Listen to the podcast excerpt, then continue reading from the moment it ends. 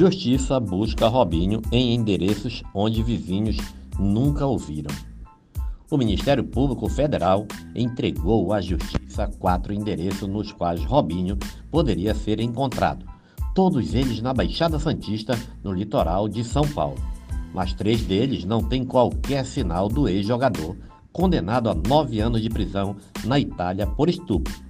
A reportagem do portal UOL esteve nos locais e conversou com vizinhos e trabalhadores das imediações.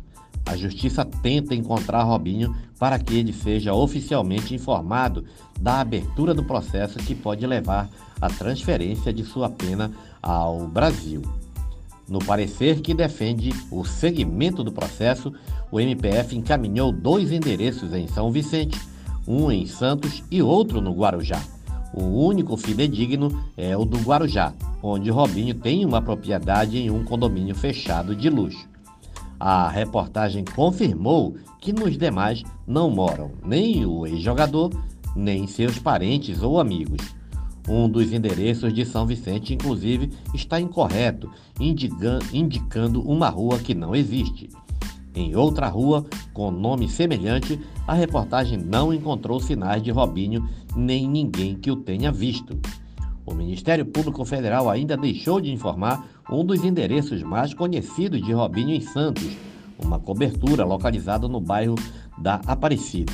O ex-atleta costumava frequentar esse apartamento antes da condenação, mas não apareceu por lá nas últimas semanas. Inconsistências em endereços são comuns. O MPF tem um setor de pesquisas que busca nos bancos de dados públicos os endereços das pessoas que precisam ser achadas pela Justiça. Inconsistência nos endereços são comuns e, se apontados pelos oficiais de justiça, o departamento refina a busca até o paradeiro real ser descoberto. Procurado, o MPF não respondeu até a publicação dessa reportagem. Caso Robinho não seja encontrado em 30 dias, o caso pode ser julgado à revelia. Robinho não pode reverter a condenação. O parecer do MPF com os endereços atribuídos a Robinho foi entregue à Justiça no dia 27 de fevereiro e os autos do processo foram remetidos à análise da ministra Maria Tereza de Assis Moura, presidente do STJ, ontem. Ela negou a retenção do passaporte do ex-atleta, considerando a medida prematura. Como o caso já transitou em julgado na Itália, não há possibilidade de Robinho reverter a condenação.